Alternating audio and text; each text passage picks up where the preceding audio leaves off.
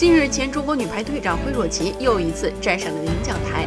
这一次不是大家熟悉的排球赛场，而是天下女人国际论坛。惠若琪因为在过去一年的杰出表现，获颁女性创造力奖。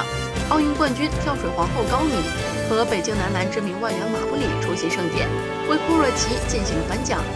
在退役前后的这段日子，惠若琪除了继续自己在南京师范大学的博士生学业。